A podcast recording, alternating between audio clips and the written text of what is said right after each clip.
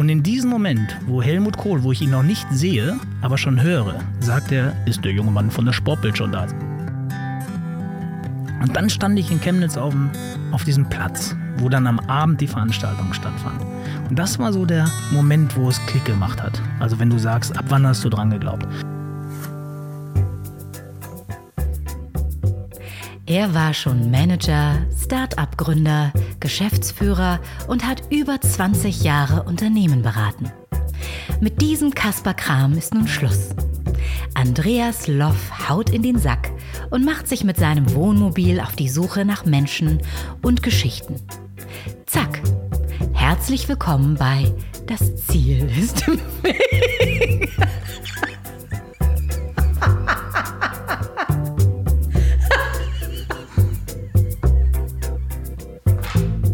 Huiuiuiuiui, willkommen in Folge 36 des Podcasts, in dem es um Quereinsteiger, Querdenker und Quertreiber geht. Ich bin wieder da aus Portugal und ich bin am Wochenende wiedergekommen und es ging gleich los am Montag mit der TÜV-Prüfung und inklusive Gasprüfung. Also hier ist so ein Gastank eingebaut und da gibt es auch so ein gelbes Gasbuch dafür. Und da muss das ganze System geprüft werden, also alle Aggregate, damit das dicht ist. Ähm, das habe ich mit Bravour, beziehungsweise Mobil mit Bravour bestanden. Ähm, mein Kumpel Olaf, liebe Grüße auch, hat dann einige Stellen auf dem Dach abgedichtet, die undicht waren.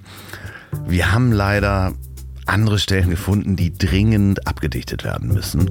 Denn das Ganze ist wie so ein altes Boot, was man zum Überwintern dann nochmal so aufbauen muss. Und ich habe wieder eine Plane jetzt drüber gepackt. Ich habe auch das Studio innen wieder aufgebaut.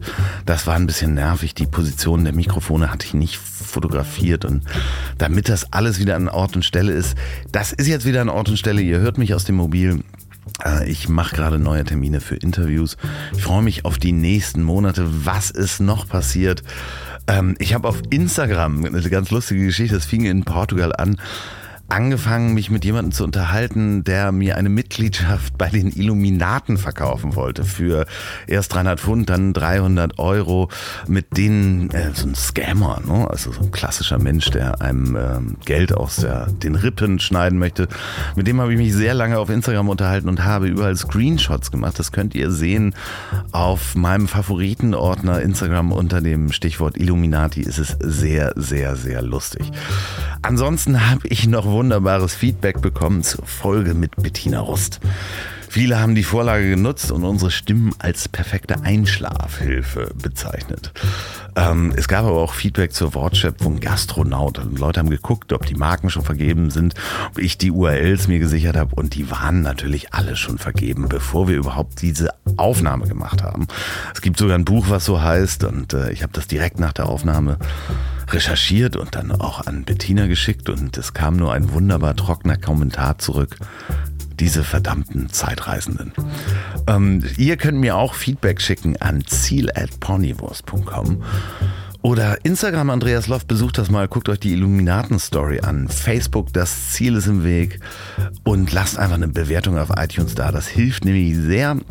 Ähm, bei der Bewerbung dieses Podcasts und das ist das richtige Stichwort. Hier kommt sie, die Werbung. Auch diese Folge wird präsentiert von One Million Glasses, der Kraft der vier Augen. Hauke und Marc Peters sind die Optiker meines Vertrauens. Die Jungs arbeiten wirklich nur mit nachhaltigen Partnern, bei denen sie auch die Produktionsprozesse kennen. Eine wunderbar kuratierte Auswahl an feinen kleinen Marken könnt ihr in den Läden sehen oder bei onemillionglasses.com. Und wenn ihr euch das anschaut und euch was gefällt, dann bekommt ihr sagenhafte 20% auf alle Sonnenbrillen und Brillengestelle. Ich selber habe ähm, was von das gleiche Gestell als Sonnenbrille und als äh, Lesebrille mit Lifestyle-Gläsern. Ähm, und von der Eigenmarke Pauli Projects. Ihr bekommt aber 20% mit dem Gutscheincode online 4 Auge also die Zahl 4 und Auge oder 4 Auge ausgeschrieben oder geht einfach in die Läden, entweder in die Schanze im Schulterblatt 3 oder in Ottensen in der Bahrenfelder Straße 133. Wenn ihr in den Läden seid, traut euch einfach und sagt, ihr kommt vom Podcast, das Ziel ist im Weg. Die lassen, die haben auch alle Technik da, um, damit ihr euch vermessen lassen könnt, beziehungsweise die Augen vermessen lassen könnt. Das ist die neueste Technik, die sie haben Danke, One Million Glasses. So, aber nun zu meinem heutigen Gast. Und als ich meinem heutigen Gast sagte, dass er in der Folge nach Bettina Rust kommt, schickte er mir folgende Nachricht. Nach Bettina Rust in einem Audioformat stattzufinden, ist wie die 10 bei Barker nach Messi zu bekommen. Und ja, ich kann das verstehen, dass man als Sportjournalist, der Oliver Wurm ja ursprünglich ist, so denkt, dass es eine Ehre ist, aber auch ein hartes Los. Aber Olli, ich kann dich beruhigen. Bettina und du, ihr spielt beiden eine komplett andere Sportart. Und sowas lässt sich gar nicht ins Verhältnis oder in Vergleich setzen. Oliver Wurm ist für mich das Paradebeispiel eines Machers. Unzählige Projekte, ein Heft jagt das nächste immer unter Strom und einer der begeisterungsfähigsten Menschen, die ich kenne. Dabei ist er auch schon oft gescheitert und wieder aufgestanden. Wir sprechen über seinen Weg im Sportjournalismus, sein Treffen mit Helmut Kohl, den Weg in die Selbstständigkeit, wie man Panini überzeugt, Sammelalben für Städte zu unterstützen und wie Ranga Yogeshwar ihn zur Geburt des Grundgesetzmagazins inspiriert hat. Olli, es war mir wirklich ein besonderes Vergnügen und ich wünsche mir weitere inspirierende Treffen mit dir, mit oder ohne Mikrofon. Und euch viel Spaß beim Reinen. Und bei mir sitzt da Oliver Wurm. Hallo Oliver. Hallo. Wie gefällt es dir hier? Ich bin wirklich, ich habe es ja gerade schon, als wir noch nicht drauf waren, äh, glaube ich, sehr geschwärmt und äh, ich äh, Franz Beckenbauer hat ja mal gesagt, äh, jeder sollte mal damals während der WM 2006, ihr hattet das in einem der letzten Podcasts, glaube ich sogar, jeder sollte mal mit dem Hubschrauber über Deutschland fliegen. das sollten Sie auch Und mal ich machen. Finde, ich finde wirklich, jeder sollte mal einen Podcast mit dir hier aufgenommen haben. große, also wirklich ganz, ganz große, tolle Atmosphäre. Man kommt hier rein, man ist äh, echt zu Hause. Das ist äh, richtig schön. Also du bist ein sehr, sehr guter Gastgeber. Ach, danke schön. Ich Oliver- möchte auch die Rippchen erwähnen, die wir gerade schon gegrillt und gegessen haben. Es ist ein Abendpodcast, es ist dunkel, wir haben das Licht angemacht, es ist gemütlich. Woher kann man Oliver Wurm kennen? Oliver Wurm ist Verleger, Chefredakteur, Herausgeber, Medienunternehmer, Multiunternehmer, Mr. Panini Germany, Vater der Bibel und auch des Grundgesetzmagazins. Es fehlt der Bindestrich, ne? Vater der Bibel und des Grundgesetzmagazins. Der Mann, der eigentlich niemals stillsteht, Oliver Wurm, Du warst mit Abstand jetzt in diesen, ich glaube, das ist die, sagen wir mal irgendwas um die 30 Aufnahmen. Du warst der meistbeschäftigte, der am meisten die größte Lust hatte, aber immer wieder gesagt, ah, warte, das eine Projekt noch. Ja. Ähm, äh, ganz ehrlich, ähm, das habe ich, das ist die einzige Notiz, die ich mir sozusagen im Kopf für heute Abend gemacht habe, die ich loswerden wollte. Und jetzt habe ich die Chance. Ich habe mich wirklich am Anfang wahnsinnig gefreut, dass du mich einlädst, weil ich hatte deinen Podcast ja schon mehrfach gehört. Dann hast du immer wieder nachgehakt dich regelrecht um mich bemüht. Und dann kippte das in so eine Scham meinerseits, weil ich dachte, was soll der von dir denken? Weißt du, der hat tolle Leute da, Persönlichkeiten, die, die sofort in seinem Bus kommen und sich freuen. Und vielleicht glaubt ihr mir das irgendwann gar nicht mehr, wie geehrt ich mich fühle, dass, dass du mich eingeladen hast. Und deswegen habe ich, glaube ich, irgendwann mal geschrieben, ey, das klingt ja total blöd, aber es geht wieder nicht und wieder nicht. Und, und deswegen bin ich wahnsinnig geehrt tatsächlich. Ich glaube, es hat noch nie im Leben einer um mich sich so bemüht, weil normalerweise ist das, nein, wirklich, ich, Das ich, ist ja- ich sag das ganz ehrlich, weil normalerweise ich, ich bin ja immer in der Bittstellerposition. Ja. Also wenn ich Panini-Alben mache, dann muss ich Persönlichkeitsrechte anfragen. Wenn ich Magazine mache, muss ich irgendwelche Stars dazu gewinnen, dass sie mir Zeit geben. Das heißt, ich bin immer genau in dieser Position, dass ich über verschiedene Nachrichtenkanäle nachfrage. Was ist denn mit dem Termin? Klappt es denn jetzt vielleicht oder vielleicht auch nicht? Oder wie viel Zeit kriegen wir denn und so? Und diesmal war das zum ersten Mal andersrum und das hat mich richtig befremdet. Wirklich das. Und dann habe ich es äh, nicht genossen, sondern ich war dann echt froh, dass wir jetzt endlich einen Termin hatten, sodass du nicht mehr fragen musst. Und ich bin total glücklich, äh, dass es jetzt geklappt hat und freue mich total hier zu sein, muss ich echt sagen. Ja, aber es ist ja auch, äh, erstmal freue ich mich auch riesig, dass du da bist, aber du bist natürlich auch der Archetyp für diesen Podcast. Ähm, das ist äh, Qu- Quereinsteiger, Querdenker, Quertreiber ganz oft. Und das Ziel ist auch im Weg bei dir, wenn man sich anguckt, wie viele Projekte du parallel machst, wie viele du angestoßen hast, wie viele auch, wo du, wo du selber ja sagst, hinfallen gehört dazu. Ja, so ähnlich. Also ich musste tatsächlich mal vor, vor geraumer Zeit zum ersten Mal einen Vortrag halten über das, was ich so gemacht habe. Und dann habe ich lange überlegt, was denn so der Titel sein könnte. Und äh, der heißt so ähnlich, der heißt Auf die Schnauze fallen ist auch eine Vorwärtsbewegung. Und, ähm, und in dem Moment, wo ich den Titel hatte, wusste ich, das passt total zu meinem Berufsleben und auch zu meinem gesamten Leben eigentlich dazu. Und der führt ein bisschen in die Irre, weil man denkt, ich feiere das auf die Schnauze fallen. Aber darum geht es gar nicht. Ich würde auch lieber bei allen Projekten, die ich mache im Leben, einfach durchlaufen. Ohne Hindernisse, nicht hinfallen, nicht wehtun, im Ziel ankommen, entspannt, hinsetzen, Pause machen, neues Ziel anlaufen. Aber dieses ähm, Leben ist halt anders und äh, gerade bei Projekten, die, wie ich sie mache, wir kommen ja vielleicht auf das eine oder andere noch, da da sind halt immer wieder Hürden da, mit denen ich vorher nicht rechne und dann stolper ich und dann, dann fange ich mich nochmal auf, aber irgendwann falle ich hin und dann liege ich auf der Schnauze und ich habe dann festgestellt, dass in dem Moment, wo du wieder aufstehst, wenn du dir das jetzt bildlich vorstellst, du läufst eine Straße entlang, kommst ins Stolpern und fällst hin. Du fällst ja nach vorne. Das heißt, da, wo du wieder aufstehst, ist einfach ein Stückchen weiter nach vorne. Und als ich das für mich so verinnerlicht hatte, fand ich das Scheitern nicht mehr schlimm. Der gefallene Weg ist ja auch äh, ein Stück Wegstrecke und ähm, man lernt ja da im Idealfall draus. Ich meine, äh, ich habe das selber erlebt, ne? Kind der New Economy mit meiner ersten Firma an die Wand gefahren, dann war ich 30, 380.000 Euro Schulden. Und damals, ähm, das gehört, glaube ich, dazu, wenn man diese Machermentalität hat, zu sagen, also es bleibt ja einem nichts anderes übrig, als aufzustehen. Ja, vor allen Dingen nimmt es dir irgendwann die Angst. Also ich glaube, wenn du ein paar Mal im wahrsten Sinne des Wortes auf die Schnauze gefallen bist und wieder aufgestanden bist und, und hast Dinge ins Ziel gebracht, mal mit wirtschaftlichen Erfolg, mal mit publizistischen Lorbeeren, mit Preisen, mal eben auch mit Misserfolg, mal mit Verlusten. Aber du lebst danach ja immer noch. Und das äh, hat dann, gibt ein Pflaster, und, aber du stirbst davon nicht. Und, und, und das hat bei mir so irgendwo dazu geführt, dass ich heute wirklich sagen kann, ich bin beruflich angstfrei. Also ich habe wirklich vor keinem Projekt mehr, Respekt habe ich immer, aber keine Angst. Also ich habe keine Angst mehr vom Scheitern und auch, und das ist total wichtig, keine Angst vorm Erfolg. Das ist ja auch eine Angst, die dich hemmen kann. tut komplett verständlich, ja. Also, aber die Angst vom Scheitern lähmt ja viele. Also ja, aber die ja Angst vorm Erfolg kann auch lähmen. Also es ist schon so, dass wenn du, ähm, du machst Dinge und plötzlich werden die so groß. Und, und dann, dann wirst du da, dann kommst du damit auch nicht richtig klar. Und da ich beides jetzt mal durchleben durfte, also das Scheitern und das Erfolgreichsein, habe ich das irgendwie so auf dieser Medienprojektebene für mich so total durchgespielt und das gibt mir gerade eine unglaubliche Gelassenheit für die nächsten Projekte. Also ich fühle mich auch tatsächlich zum ersten Mal, ich mache den Scheiß schon seit 25 Jahren, so richtig angekommen. Und das merke ich auch, ich habe so einen anderen Ruhepuls irgendwie, so einen medialen Ruhepuls. Das merkt man aber auch, wenn man dich trifft. Äh, du äh, wirkst äh, gerade heute sehr entspannt. Du hast ja auch heute, aber da kommen wir gleich nochmal drauf, ja. ähm, was abgeschlossen. Genau. Aber eigentlich, also du hast es mal so schön irgendwo formuliert, wenn dich jemand fragt, was machen Sie denn eigentlich? Ähm, dann ist diese Frage schwer zu beantworten, weil ähm, ja, das. Ähm, es kann sich ja auch nächste Woche ändern. Ja, das stimmt.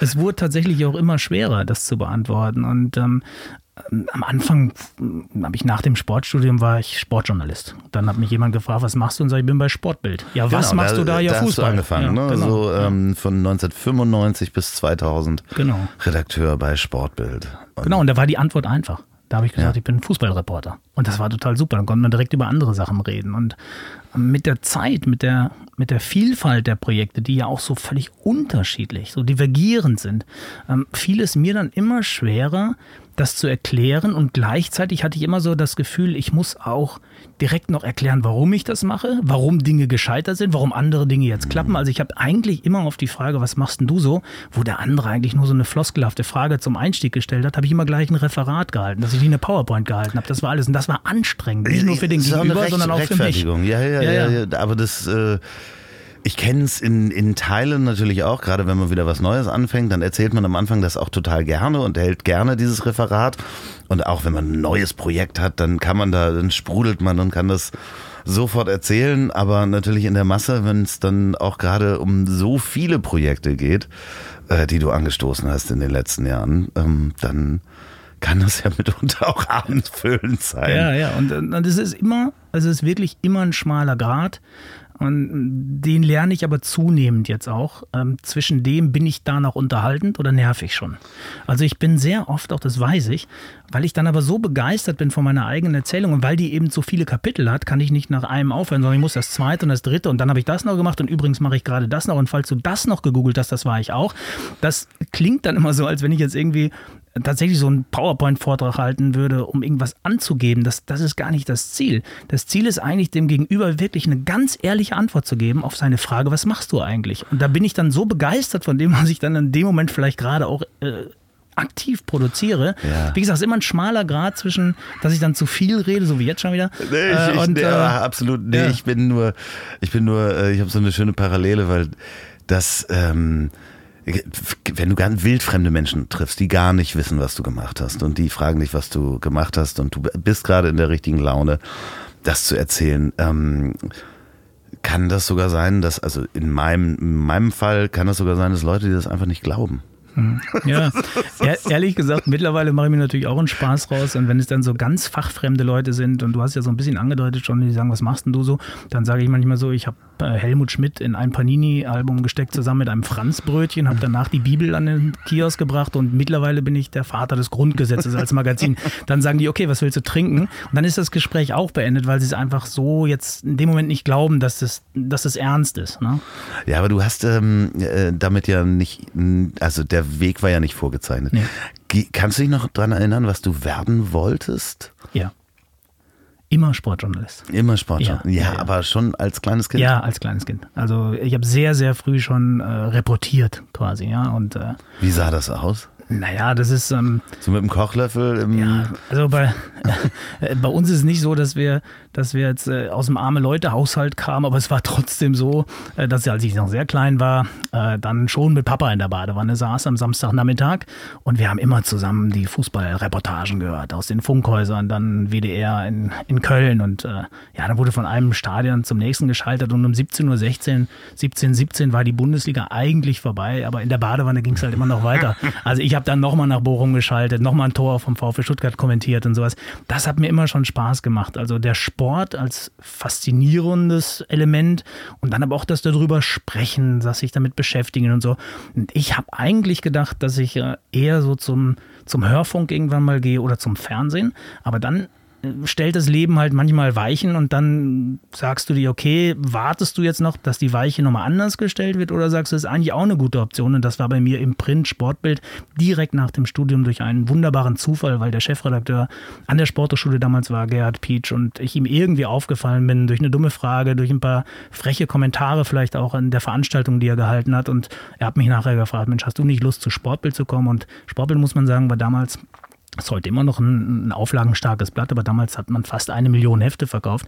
Und dann konnte der kleine Olli Wurm aus dem Sauerland plötzlich über Borussia Dortmund Champions League-Finale mitberichten. Und das war natürlich schon so ein Sprung von 0 auf 100.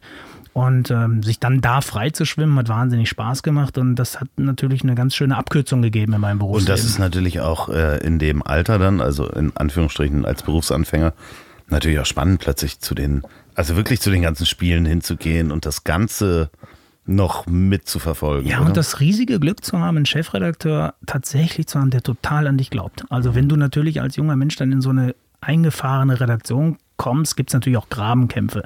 Also ich hätte da auch total eingehen können. Aber ich habe tatsächlich mich, glaube ich, als Teamplayer ganz gut dort eingefühlt, hat aber auch immer den, den Ehrgeiz und das Selbstbewusstsein, auch damals schon eigene Wege zu gehen. Also ich weiß noch zwei Geschichten, die ich in der Zeit mal gemacht habe. Ich habe ein Interview mit Helmut Kohl gemacht über Fußball. So, und jetzt ist es normalerweise so, die Idee war, der Kanzlerschaft gerade zu Ende und muss man mit dem jetzt nicht mal über Fußball sprechen, ja, weil das hat ihn immer interessiert, etc. pp. Ähm, und dann gehst du zu deinem Chefredakteur rein und schlägst ihm das vor. Dann gibt es zwei Sorten von Chefredakteuren. Der eine sagt, super Idee, das machen wir zusammen. Oder der Stellvertreter macht es mit dir oder der Chefreporter. Mhm. Der andere sagt, komisch, dass da noch kein anderer drauf gekommen ist. Eigentlich eine sehr gute Idee. Ich sag dir, über welchen Weg du gehst, dass du an Kohl rankommst. Nämlich über die Politikkollegen der Bildzeitung, die geben dir einen Kontakt, da musst du dann einen Fax hinschreiben, da muss draufstehen zu Helmut Kohls Händen persönlich, dann liest er es, dann antwortet er auch und dann machst du es alleine, weil das ist deine Idee. Das heißt, er hat mich dann auch gelassen. Und wenn du dann mit so einem Fund zurückkommst, in der Weihnachtsausgabe plötzlich ein Interview mit Helmut Kohl dann präsentieren kannst, dann schaffst du es auch vom Praktikanten zum freien Mitarbeiter auch diesen Äh, Aufstieg innerhalb der mal, Redaktion. aber ganz kurz, Ja. du bist da so rübergeholpert. Du hast also ein Fax geschickt und ähm, das hat Helmut Kohl gelesen und dann hat er dich wohin, wo habt ihr euch getroffen? äh, in Bonn im Kanzleramt, war, war das damals noch und das war äh, Anekdote, die ich nie vergessen werde. Bis dahin hatte ich immer noch einen dicken Piratenohrring links und selten Anzüge an und selten Krawatten und ähm, deswegen war mir auch nie aufgefallen, dass man zu Krawatten und Anzügen und weißen Hemden so ein Ohrring irgendwie fehl am Platz aussah.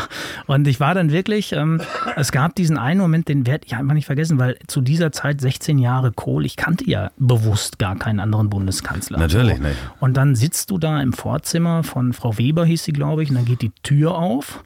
Und in diesem Moment, wo Helmut Kohl, wo ich ihn noch nicht sehe, aber schon höre, sagt er, ist der junge Mann von der Sportbild schon da? Jetzt bräuchten wir einen, der ihn parodieren kann. Ich kann das nicht. Mickey Beisenherz. Genau. Ist der junge Mann von der Sportbild schon da? Da lief es mir kalten Rücken runter. Da habe ich zum ersten Mal gesehen, scheiße, du gehst jetzt gleich zu Helmut Kohl rein. Dann bin ich nochmal auf Toilette und sah mich in diesem Spiegel. Und das ist jetzt nicht so, so vorauseilender Gehorsam. Also, dass man sagt, ich muss jetzt den, den, den Ohrring rausnehmen, weil das könnte Kohl ja doof finden. Das habe ich auch nie so empfunden. Aber ich selber fand es irgendwie blöd, mit dem Ohrring da reinzugehen. Und ich hatte den, ja, und ich hatte den eh so über die ganze Zeit schon. Dann dachte ich mir, jetzt ein passender Moment, den rauszunehmen. Habe ich den Ohrring auf der, auf der Toilette des Bundeskanzleramtes sozusagen rausgenommen, bin dann zu Helmut Kohl rein.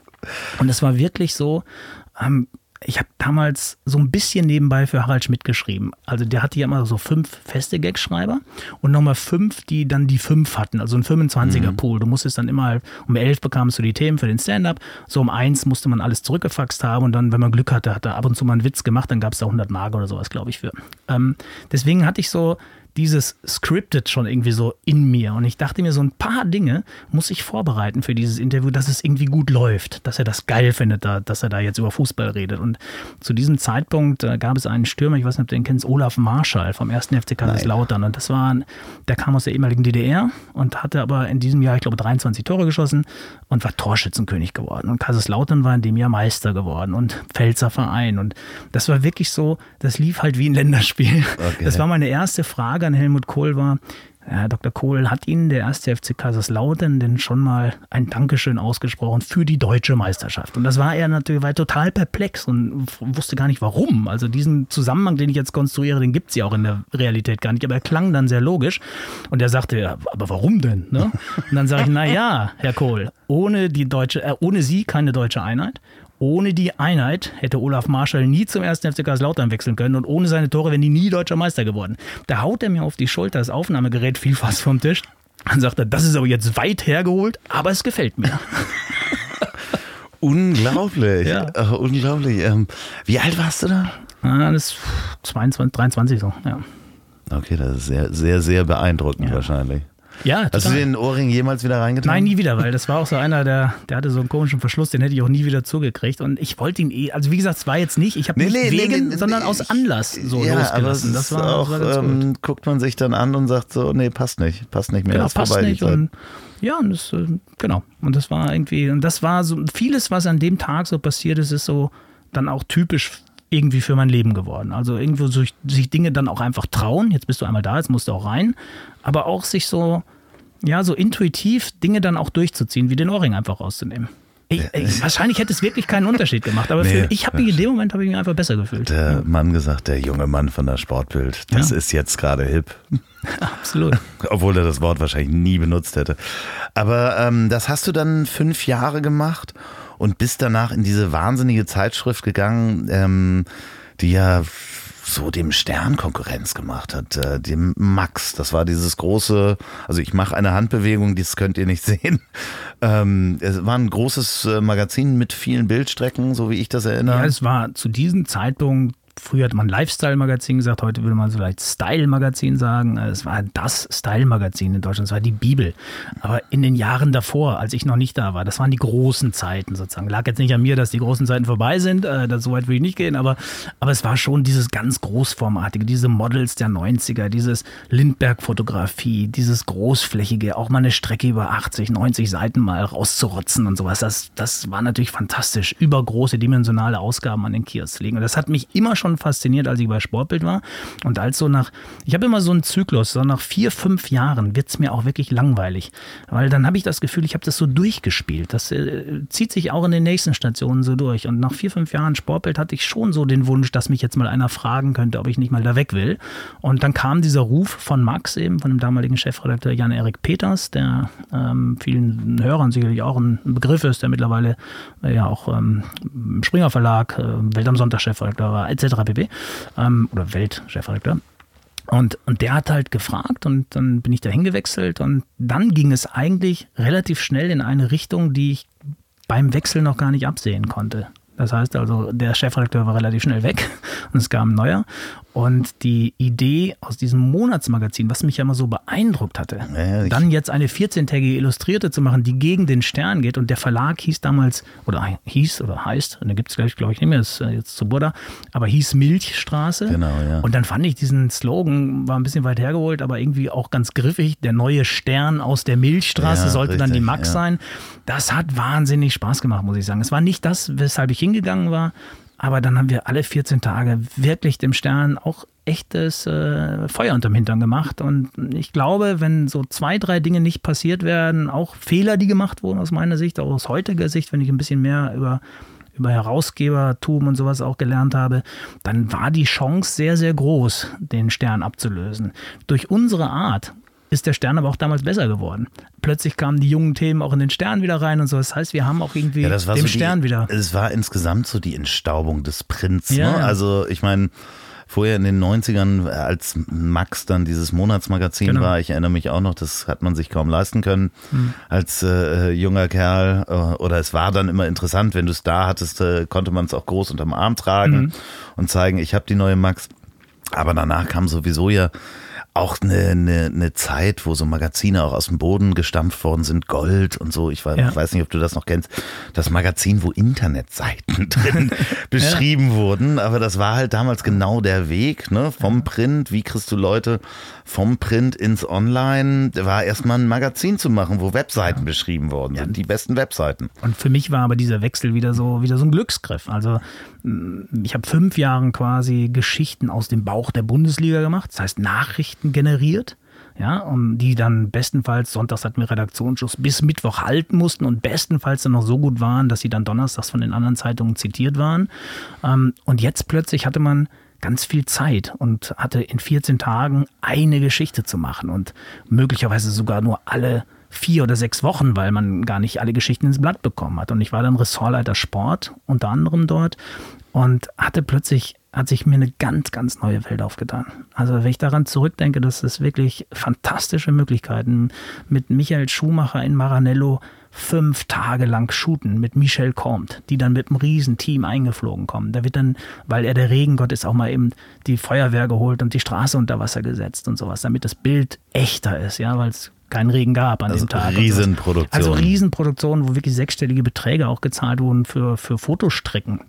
Und das hat mir natürlich, ich will mal einen kleinen Seitenschritt machen. Ähm, viele Menschen, die meinetwegen beim Spiegel arbeiten oder im Heute-Journal oder beim Stern oder bei der FAZ, die denken ja, sie sind die FAZ, der Stern, der Spiegel. In dem Moment, wo sie nicht mehr da arbeiten, ruft ja auch die Kanzlerin nicht mehr an. Ja, also dann kriegen sie auch keinen Termin mehr. Dann wundern die sich immer. Mir war immer klar, dass ich schon immer nur ein Teil dieser großen Marke bin, für die ich arbeite. Solange ich mich nicht selbstständig mache und unter meinem Namen arbeite. Und bei Max war mir völlig klar, Max hat einen riesen, einen riesen Ruf in der Branche gehabt und bei den ganzen Beratern dieser Stars auch. Und wir hatten einfach die Kohle, auch die großen Produktionen zu machen. Und ich war ein Nutznießer. Aber bis heute zehre ich von diesen Kontakten, weil die Berater bleiben ja Berater. Die Sportler, die Sportler haben eine lange Karriere, sind danach immer noch prominent. Ein Dirk Nowitzki, ein, ich habe Muhammad Ali getroffen in, in, äh, in, in, New York und sowas. Ja, und das sind so Dinge, ähm, die hat mir ja die Marke Max ermöglicht. Und nach dieser Zeit Geschichten aus dem Bauch der Bundesliga, jetzt quasi dieses große lifestyleige Denken und diese große Fläche auch zu denken und wirklich zu kommen und zu sagen, wir bringen dir hier auch ein ganz großes Paket mit, lieber Star. Der Fotograf, der hier rechts neben mir steht, der ist Augenhöhe. Das habe ich mhm. denen immer gesagt. An Dieter Eichelbrot, ist an der Kamera genauso gut wie du am Tennisschläger, Boris mhm. und so, ja. Und, und das äh, war eine gute, super Zeit. Dann nimmt auch jeder das Telefon ab, wenn man Total. Anruft. Und, und das ist ja das Schöne. Später habe ich beide Welten einfach verknüpft. Und während der WM, das war dann ja die dritte Station, um vielleicht dieses Paket dann genau. rund zu machen, habe dann Player gegründet, weil ich das Gefühl hatte, während der Fußball-Weltmeisterschaft kann was Großes in Deutschland entstehen. Also habe ich ein Jahr vorher gekündigt, habe ein eigenes Magazin gemacht, das hieß Player. Und das war genau die Mischung eigentlich aus Sportbild und Max. Also es hat sich dann so zusammengefügt. Und da waren Fotografen aus aller Welt, die für uns fotografiert haben. Die haben einen Tagessatz genommen, der, der war günstiger als die, als wenn du Agenturfotos gedruckt hättest, weil sie gesagt haben, wir wollen wir die wollen, Fläche. Und genau. die Fläche hat kaum noch einer gemacht. Und ich habe dann damals 40 Seiten Kahn, 30 Seiten Beckham, 25 Seiten Podolski, Riesenstrecken hingelegt, ja. Und das, das war so eine, eine super Erfahrung einfach und, und da dann alles so zusammenzuführen. Ne? Das, das ist auch ein goldener passte Weg. Passte ja auch genau. natürlich äh, zu dem Sommermärchen. Total. Du hast über 30 Spiele geguckt in Stadien. Äh, nee, nee, 23. 23, okay. 23, ja, ja. Ich, ich dachte, es wären äh, mehr gewesen. Das müssen sie auch mal machen. Wie ja, genau. genau. 23 Spiele. Ja, ja, ich glaube, ich habe äh, zu der Zeit, ich habe das auch schon mal im Podcast erzählt, ich habe damals äh, O2 betreut mhm. ähm, in den WM-Aktivitäten und was die alles da für einen Wahnsinn rausgeblasen haben. Dementsprechend weiß ich natürlich auch, dass äh, die Unternehmen da ja händeringend um Flächen für die Vermarktung ähm, äh, in, während der WM gesucht haben. Deswegen hast du ja wahrscheinlich dementsprechend auch Werbung in der Zeit verkauft. Ja, das war, das war während der Zeit lief es gut, aber das mhm. brach auch danach, wie von uns eigentlich auch erwartet, dann auch vehement ab, sodass dann am Ende auch kein Platz mehr für ein Magazin wie Player war. Es war, gab ja noch andere, die, die während der WM dann gekommen sind. Es gab eine Zeit, die ist rund, die gab es dann auch danach nicht mehr. Also Stimmt. elf Freunde, ja. elf Freunde war vorher schon da und sind auch zurecht geblieben und wir waren mal kurze Beiboote. Es hat aber einen riesen Spaß gemacht. Wir hatten ein super Team und es gibt so Momente, wenn ich so die zehn größten journalistischen Momente eines Tages vielleicht mal notieren muss, egal was noch kommt, wird dieser immer dabei sein. Dieser lange Pass auf Odonkor in diesem Westfalenstadion, im Spiel gegen Polen. Dann diese Flanke, Neuville grätscht in der 90., 91. Minute rein. Dieses Stadion so laut, dass, dass du, ein, ein, wenn ein Flugzeug gelandet wäre neben mir, ich hätte es nicht gehört. Und mein Kumpel Kai Schächtele, mit dem ich zusammen das Playerheft quasi in der Chefredaktion verantwortet habe, waren so zu dritt, Uli Glanz noch als Fotochef. Wir waren so eine echte Clique da im Prinzip und wir waren im Stadion und da wir als Player, als Monatsmagazin jetzt nicht so wichtig waren für diese Berichterstattung des Spiels live, haben wir quasi keine Presseplätze Plätze gehabt, wo die anderen Kollegen saßen, ja. sondern wir wurden irgendwo unter die Fans gesetzt. Was ja aber viel schöner ist. Es war ein Geschenk des Himmels. Wir haben ja. uns in den Armen gelegen, wir haben gebrüllt und da haben wir im Prinzip bei diesem Tor, bei diesem 1-0, was ja eigentlich so der Startschuss in diese Sommermärchen-WM war, und das hat man auch so gespürt an diesem Abend, das war so eine Befreiung für 10, 11 Monate harte Arbeit, die teilweise so hart war, dass wir wirklich, es gab eine Nacht, wir waren so ein kleines Team, wir mussten das alles immer so stemmen. Aber das klingt jetzt blöd, das klingt krankhaft, war es überhaupt nicht, weil wir waren ja eigentlich fit und wir waren voller Freude und sowas. Das hat ja riesen darauf. Spaß gemacht natürlich. Genau. Aber es gab wirklich diese Szenen, wir waren bis drei im Büro, ich weiß noch, ich war so ausgelaugt, wir sind dann nach Hause gefahren, Kai und ich, dann sind wir um die Alster gelaufen nach der ersten Alsterrunde oder einer halben Alsterrunde musste ich so kotzen, weil ich so fertig war. Dann habe ich zwei Stunden gepennt und dann sind wir wieder ins Büro gegangen, aber mit einer Freude. Und all diese Kraftanstrengungen, die wir in dieses Heft gelegt hatten, um eben das Ding zu machen, was uns total gefällt und das Maximale rauszuholen, was so möglich war, das kam alles raus in diesem, in diesem Tor, was in diesem Jubelschrei. Und das ist so, äh, also wenn ich heute, weiß ich nicht, wenn ich jetzt beim Psychologen wäre, dann würde ich sagen, in den letzten Jahren habe ich viel zu wenig gebrüllt und richtig Freude aus mir rausgeholt. gepresst sozusagen, Ja, okay. weil man frisst so viele Dinge in sich hinein und so. Man wird, man wird so kontrolliert immer. Je älter man wird, desto kontrollierter wird man. Und dieser eine Moment, der, der dieses Zusammenspiel so ergeben hat, dieses Rausbrüllen des ganzen Stresses der letzten zehn Monate, das war so befreiend. Ich möchte sowas echt gerne wieder erleben. Und das hoffe ich, dass mir das noch ein paar Mal passiert. So, und ihr könnt jetzt auch mal richtig losbrüllen, denn ihr könnt zwei Probierpakete der Kehrwieder Kreativbrauerei gewinnen. Das ist die Brauerei vom Weltmeister Biersommelier Oliver Wesselow, der auch in einer meiner Folgen zu hören ist. Der macht unter anderem das leckerste alkoholfreie Bier der Welt, das UNN, ausgezeichnet mit dem European Beer Star. Schaut doch mal auf kehrwieder.bier, die Webseite B-E-E-R, also kehrwieder.bier, das englische Bier, und was die sonst noch haben. Und da könnt ihr gleich was im Shop bestellen. Und genau die Brauerei präsentiert die feste Rubrik. Und zwar heißt die Worte, die ich in der letzten Woche gelernt habe. Wir werden nämlich alle älter, ich werde älter und man sollte nie aufhören zu lernen und seinen Wortschatz zu erweitern. Und ich habe in der letzten Woche zwei neue Worte gelernt und die stelle ich euch jetzt vor. Das ist einmal Kokille. Die Kokille, das ist die wiederverwendbare Gussform im Metallguss. Hatte ich schon irgendwie mal in meinem Wortschatz, damals während der Lehre, aber wieder vergessen und es lässt sich auch prima als Schimpfwort verwenden. Du leere Kokille. Vielen Dank, Marco. Das zweite Wort ist Wahaha. Und jetzt ekel ich mich ein bisschen. Nuagal. Nuagal kommt aus dem Altbayerischen, wird geschrieben N-O-A-G-E-R-L und ist der Bierrest im Maßkrug. Also das, diese Pfütze, die da unten liegt, quasi der Spuckrest.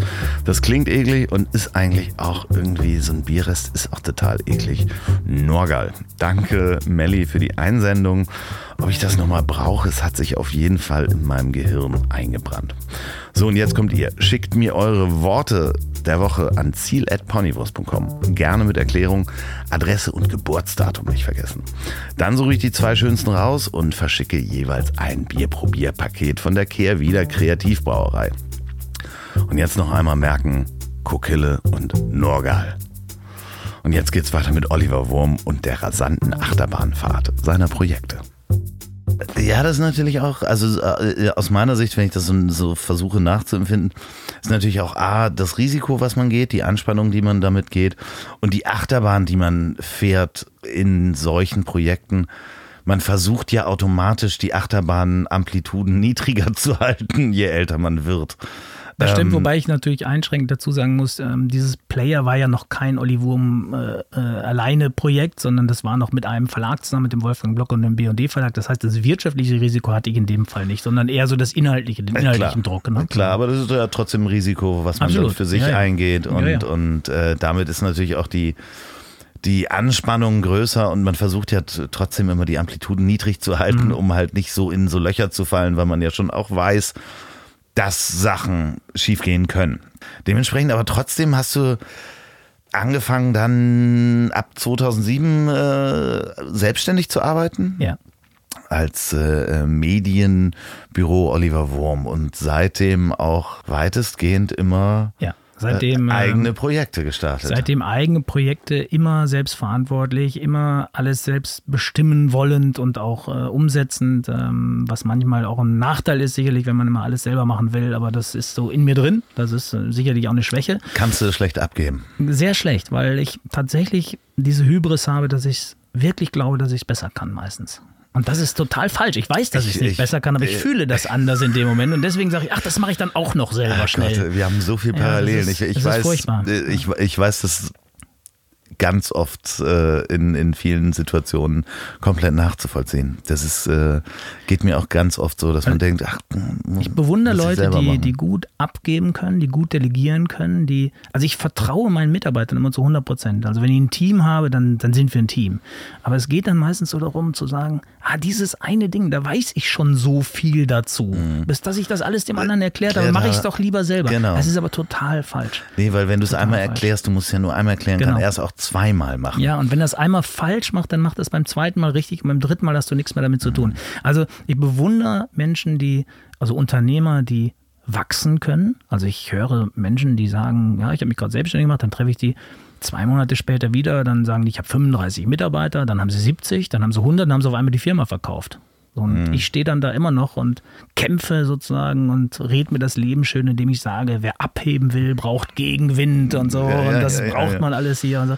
Das ist schon, das ist schon teilweise sowohl physisch als auch psychisch echt Raubbau, was ich da gemacht habe. Und da bin ich auch nicht auf alles stolz. Auf den Weg bin ich nicht stolz, den ich da manchmal gegangen bin. Es war wirklich auch äh, selbstausbeutend.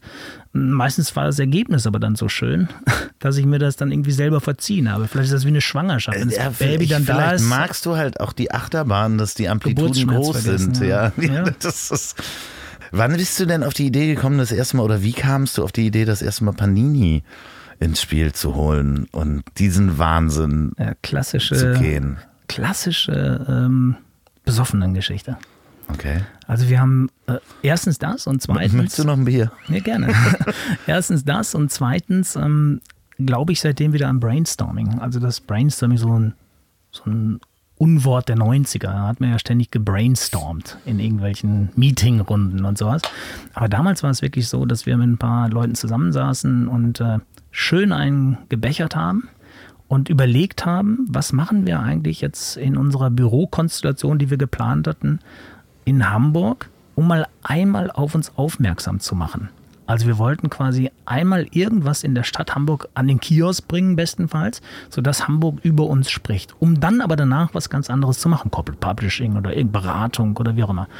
Und dabei äh, fielen plötzlich so Begriffe wie Heimat, der Deutsche sammelt gerne, äh, Hamburg liebt sich natürlich unglaublich und sowas. Und es wurde viel getrunken, Caipirinha, Gin Tonic, alles Mögliche. Und irgendwann fuhr an diesem Abend, wir saßen an der Binnenalster, kam das Dampfschiff St. Georg vorbei. Und mein Kumpel Alex Böker formte seine Finger, ich zeige das dir hier mal so, vielleicht ja, kann man sich das vorstellen, das zu einem kleinen Quadrat. Wie, wie ein Regisseur, genau, der, der durch so ein, ein Bild gucken möchte, genau und legte die auf das Dampfschiff St. Georg und sagte, wie wäre es denn, wenn wir ein Sammelalbum machen mit Hamburger Motiven? Und so begann das eigentlich. Dann haben wir eine Nacht drüber geschlafen, am nächsten Tag fanden wir es noch besser. Ich mache mal echt eine kürzere Variante, dann haben wir irgendwie relativ schnell wie ein Magazin das Ganze aufgebaut und haben gesagt, okay, wir müssen den Hafen erklären, wir müssen den FC St. Pauli reinbringen, den HSV mit der 83er Europapokalmannschaft, wir brauchen die Legenden der Stadt, die Geschichte der Stadt, den Zoo, den Flughafen, die Rekorde, ähm, etc. pp. Prominente Stars, Musiker und sowas. Und relativ schnell hatten wir ein super Magazin, das jetzt zu drucken können. Dann haben wir rausgekriegt, naja, das Magazin kannst du drucken, das hat 7% Mehrwertsteuer. Aber die Panini-Sticker, also die, die, die Sammelbilder, damals haben wir noch nicht an Panini gedacht, die haben 19% Mehrwertsteuer, weil sie okay. sind ein Markenartikel, also, also ein Marketingartikel. Und dann haben wir gesagt, okay, damit ist das eigentlich vorbei, weil wir werden nicht die ganzen Hamburger dazu kriegen, dass sie uns ihr Okay geben. Ja, wir reden hier von Inge Meisel, von, von allen möglichen, Helmut die wir dann Schmidt. anfragen. Genau, und Helmut Schmidt ist das Beispiel. Wir haben dann gesagt, wir müssen die Treppe einmal von ganz oben kehren. Wenn Helmut Schmidt mitmacht, dann kriegen wir es hin. Da machen alle anderen auch mit. Und dann äh, hat Alex einen Brief an Helmut Schmidt geschrieben, an das Büro. Und dann haben wir den losgeschickt, ob er ein Sticker werden will, in einem Sammelalbum, wo auch das Franzbrötchen drin ist, der Alsterschwan, aber auch Uwe Seeler und Inge Meisel. Und wir haben den echt vergessen. Und dann haben wieder andere Sachen gemacht.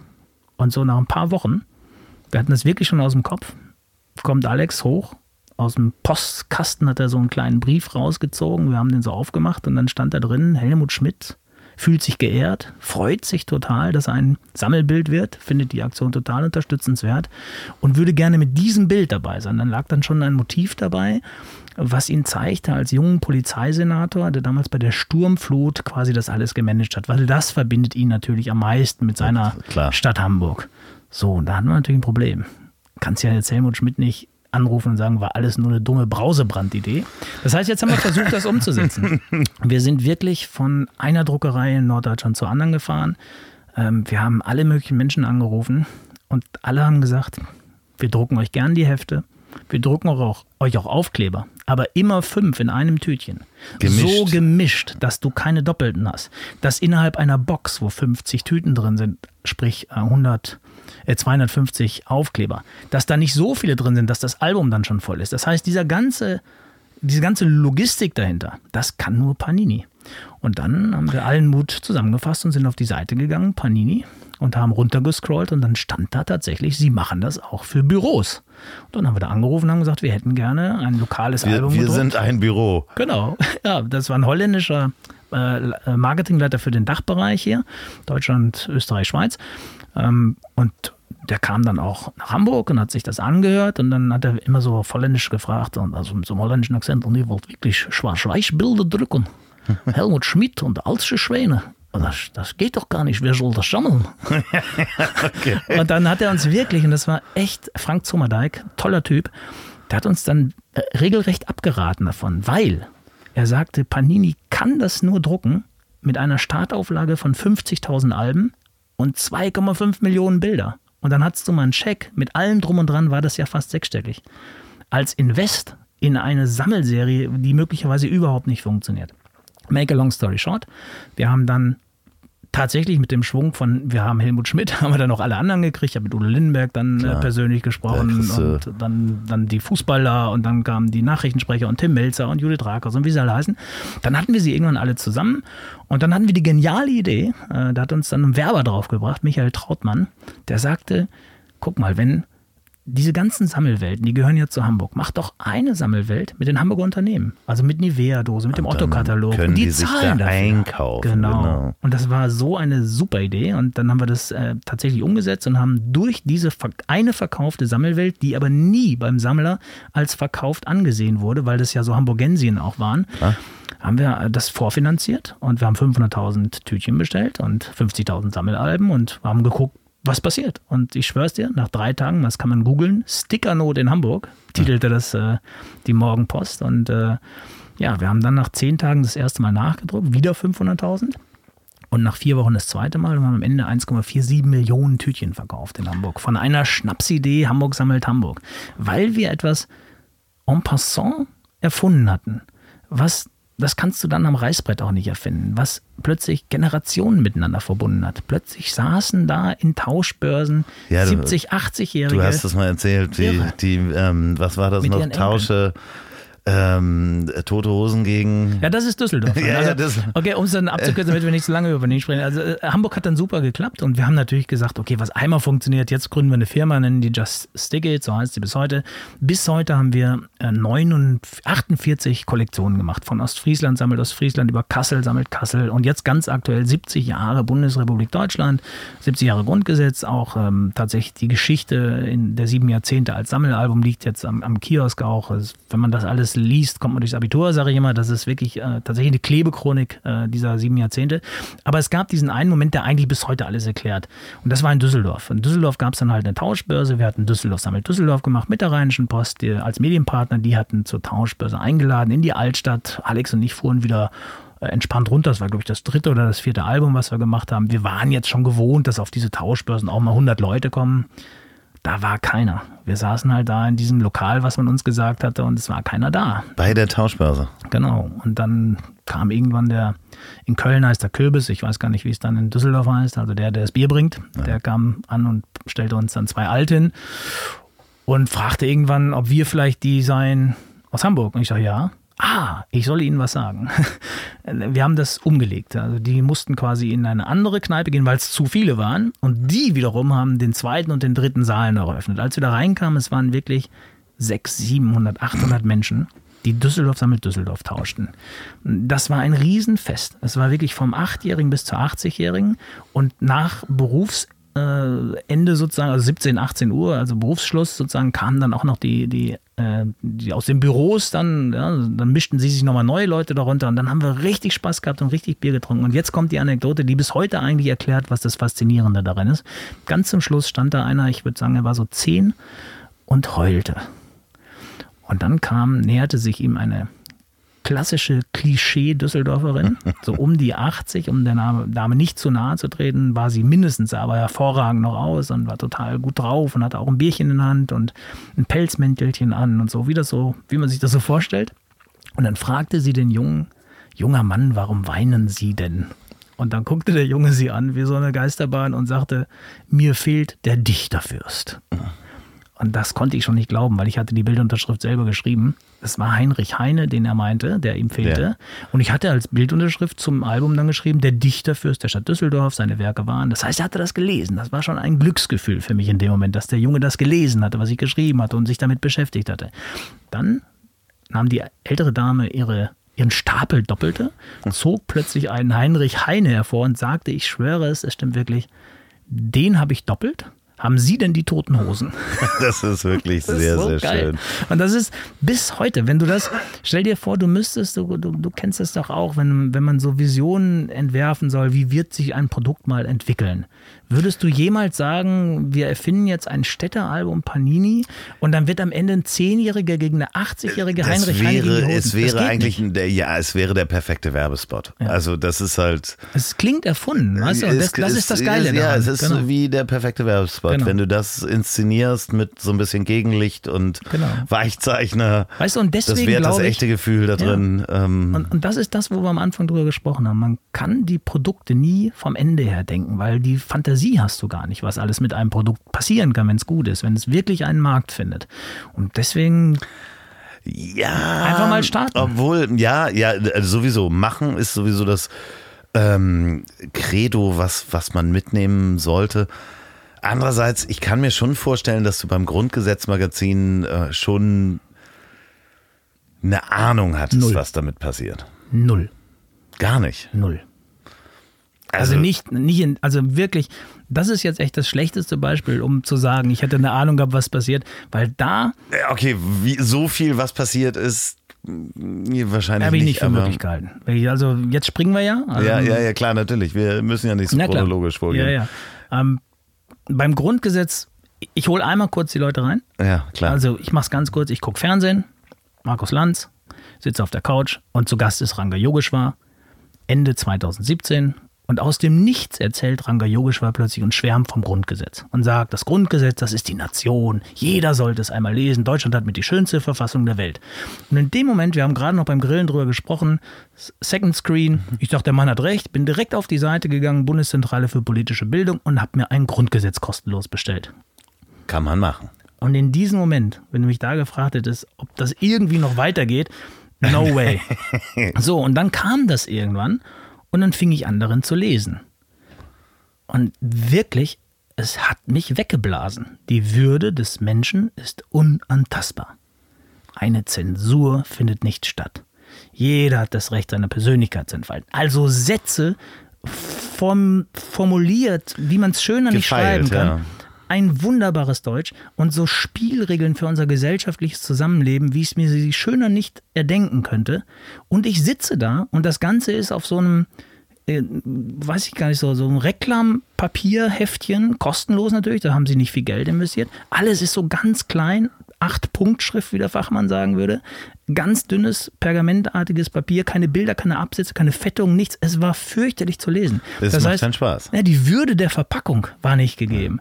Und dann kommt in dem Moment aus meinem Werkzeugkasten sozusagen der vielen Dinge, die ich schon mal gemacht habe, wie eben 2011, ähnliches Erlebnis mal mit dem Neuen Testament und daraus ein Magazin gemacht. Dann habe ich gesagt, okay, wir müssen das Grundgesetz neu verpacken. Und dann fing die Idee an, kam ins Rollen. Dann haben wir im Hast du im Rollen nicht schon geahnt, dass das noch nicht. Noch nicht. Ähm, so Also, groß werden nee. kann? was ich nach, nach den ersten Seiten wusste, dass es grandios wird. Also, dass, dass es mir unglaublich gefallen wird, weil die Wucht, die der Designer Andreas Volleritsch dann in die Sätze gebracht hat, indem er quasi so einen Satz wie die Würde des Menschen ist unantastbar einfach mal über eine Doppelseite gezogen hat, ja, ähm, dann hast du gemerkt, das funktioniert auf jeden Fall. Also das, diese, dieser Text bekam plötzlich ein Leben, ein Innenleben, eine Kraft, eine Wirkkraft auch und sowas. Das hat unheimlich Spaß gemacht, das zu, zu produzieren, auch Schwerpunkte zu setzen, ja, und, und, und, und Gewichtungen zu machen und sowas.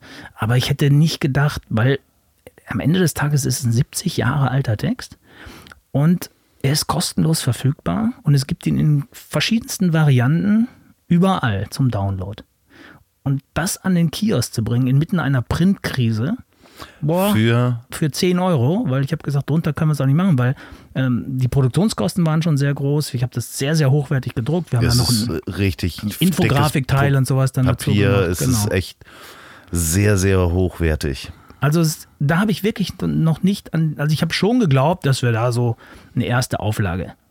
Zu diesem Zeitpunkt habe ich tatsächlich gedacht, wir drucken drei, vier, 5.000 Stück, legen die so an die ganz tollen Buchhandlungen ins Haus der Geschichte in Bonn, sowas halt. Ja, machen da so ein kleines Kunstprojekt raus, kriegen vielleicht einen Designpreis, sowas halt in der Richtung. Und dann war ich in Chemnitz. Also dann kam ja Wir sind mehr unter dem Hashtag nach den Vorkommnissen in Chemnitz, äh, wo ich zum ersten Mal auch gedacht habe, es, es reicht nicht jetzt auf Facebook zu liken, dass dort ein Konzert stattfindet und dass dort Menschen auf die Straße gehen und dass dort Menschen ja, für eine Demokratie wieder einstehen und für, für Artikel unserer, unserer Verfassung auch auf die Straße gehen und, und, und, und, ja, äh, und demonstrieren. Da habe ich dann spontan entschlossen, ich fahre dahin. Und ehrlich gesagt, von Hamburg nach Chemnitz ist echt ein Weg.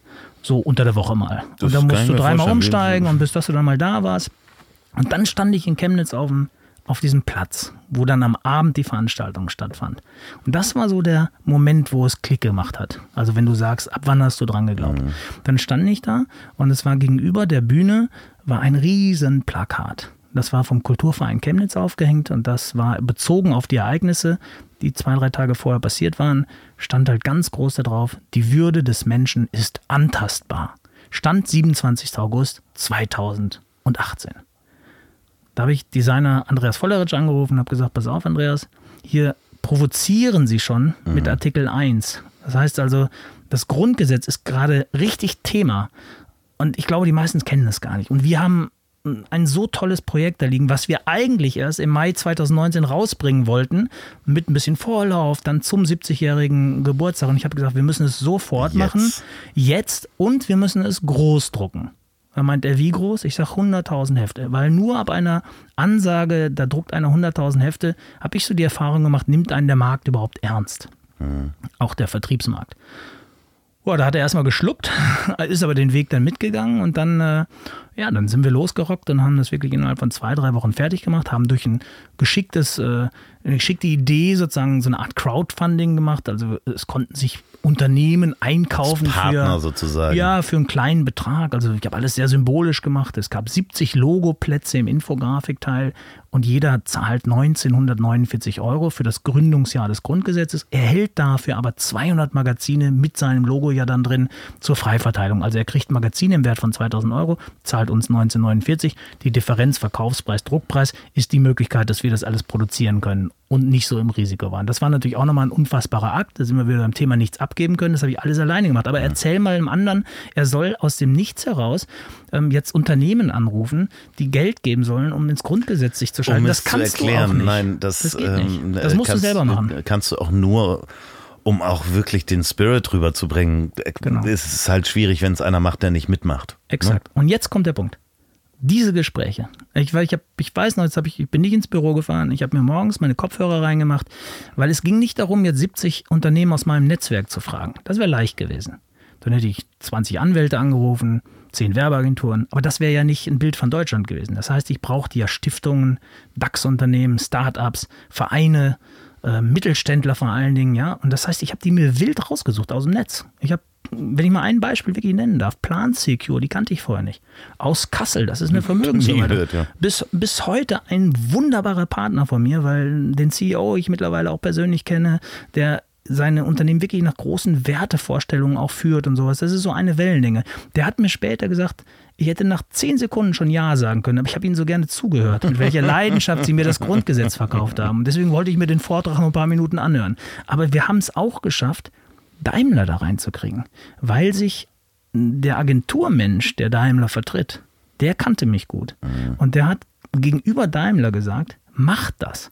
Jetzt geht es ja bei Daimler nicht um 1949 Euro, sondern es geht darum, bringe ich ein total verhunztes Magazin raus, was total Gegenwind kriegt, wo die Politik mhm. hinterher sagt, man darf da gar keine äh, Wertung reinbringen und keine Sätze größer machen und kleiner, dann stehen die mit ihrer Marke da drin, das kann richtig negativ sein. Das Klar. heißt, ich habe unglaublich mein Netzwerk von Freunden, aber eben auch von vielen Unternehmen, die einfach ein wahnsinniges Vertrauen hatten plötzlich, weil es um das Grundgesetz ging. Und das aber war der Punkt, Andreas, das war der Punkt.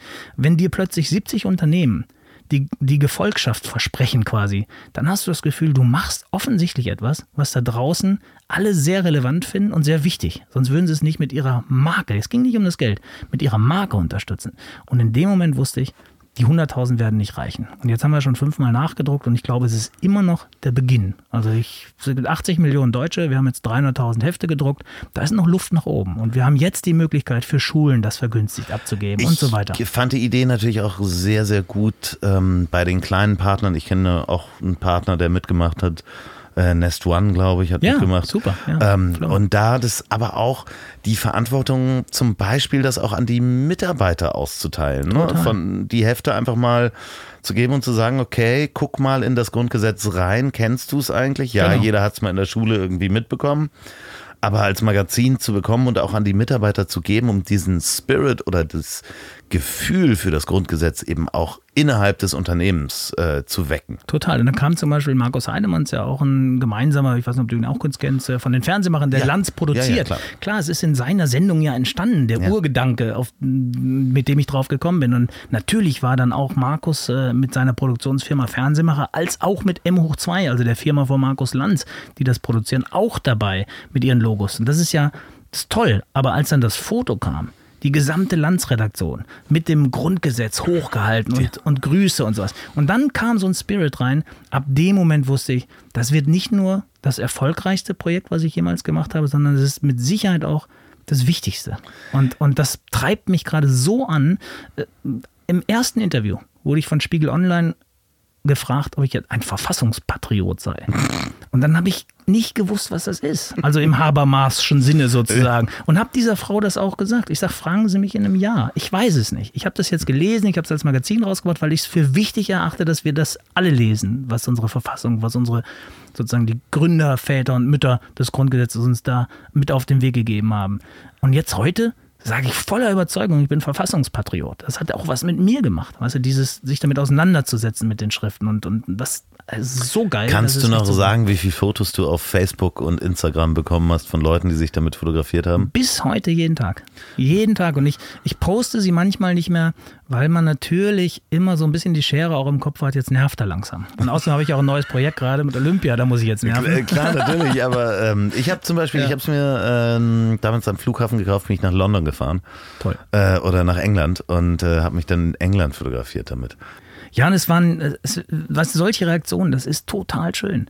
Und dann, dann kriegst du aber äh, an einem Tag, rief morgens um 10 auch eine ältere Dame an, ich würde auch sagen, gefühlt so 70, 80, vielleicht sogar älter aus Berlin.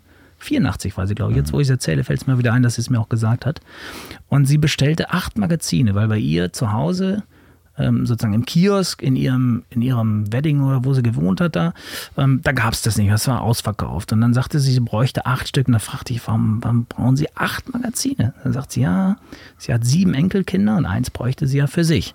Und dann sage ich, wollen Sie das den Enkelkindern schenken? Und dann sagte sie den großen Satz, wo ich heute noch Gänsehaut kriege. Ähm, wissen Sie, die Verfassung, nee, die Oma ist irgendwann weg, aber die Verfassung, die bleibt. bleibt, ja. das Ja, fand ich so berührend. Da habe ich gesagt, das gibt's doch gar nicht. Was, was machen wir da gerade? Ja, was bewegen wir da gerade? Und dann hatte ich nicht ganz aufgelegt. Da ruft eine junge Dame aus Münster an, die hatte meine Nummer, steht nun mal auf meiner Homepage. Äh, dafür steht es ja da, dass man mich anruft. Und die sagte, ja, Jurastudentin aus Münster, in Münster gibt es keine mehr. Das war alles so in der Anfangsphase. Ich muss jetzt mal den Münsteraner Bahnhof neu beliefern und sowas. Und da habe ich gemerkt, also weil du am Anfang gefragt hast, wann hast du gemerkt, dass es groß wird, das merke ich in diesen Momenten dann erst. Also vorher war es ehrlich gesagt so, ich mache das mal, weil ich glaube, dass es gut wird. Und dann spürst du irgendwann, dass es groß wird. Und jetzt glaube ich wirklich, dass es ganz groß wird.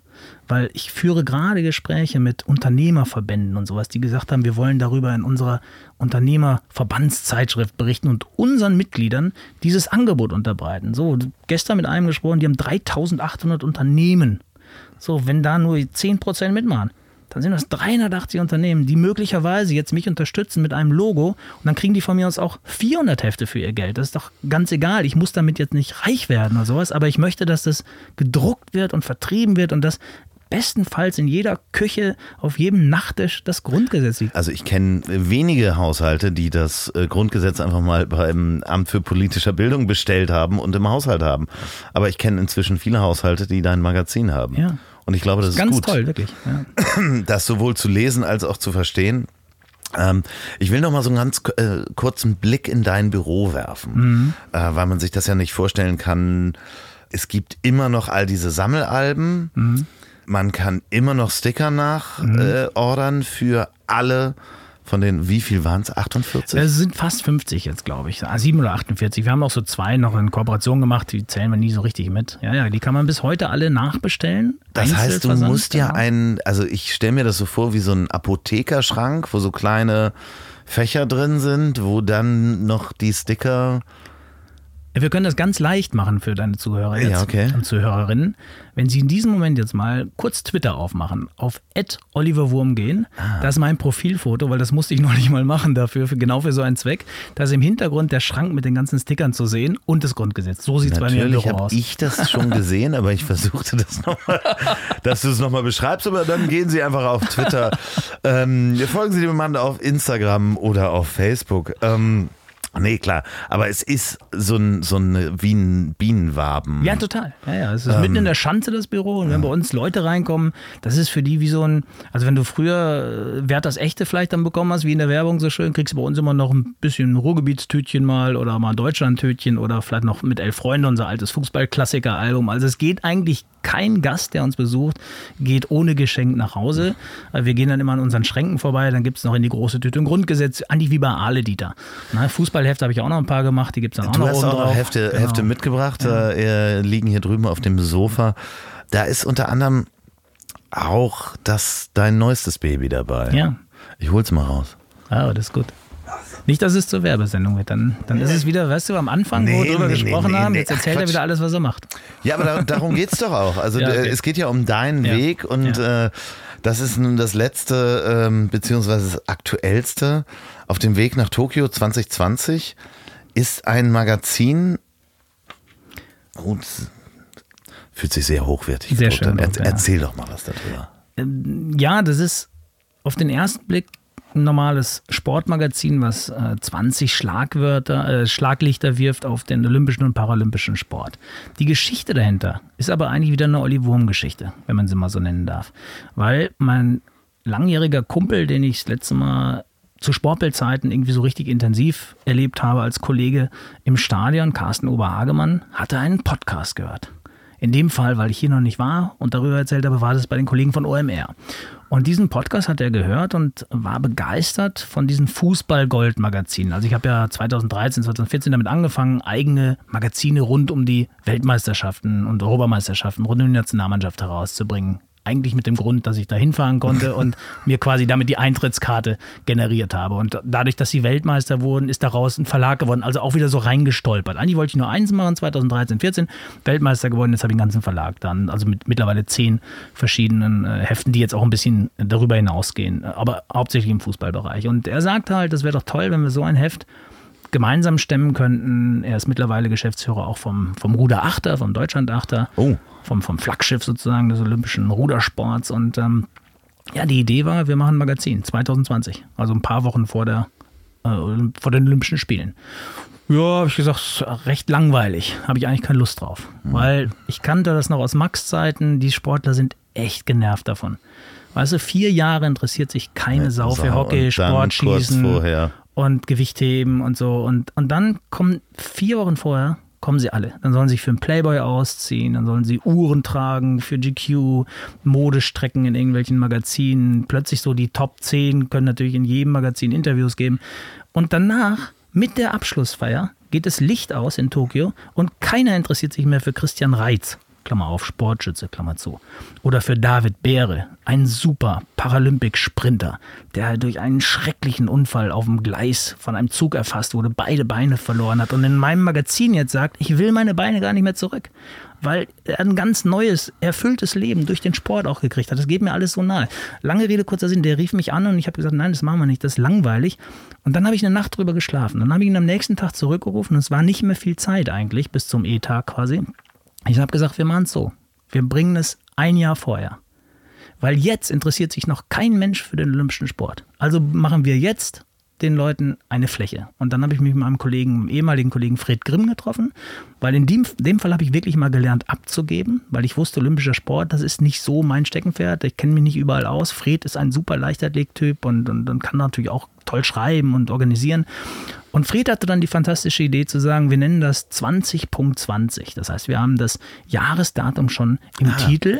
Da ist der Punkt. Genau. Und das, äh, das Konzept ist 20 Teams, Athletinnen und Athleten jetzt auf dem Weg nach Tokio ein Jahr zu begleiten. Das heißt, wir haben jetzt die Auftaktgeschichte in Heft 1, genau ein Jahr vor den Olympischen Spielen.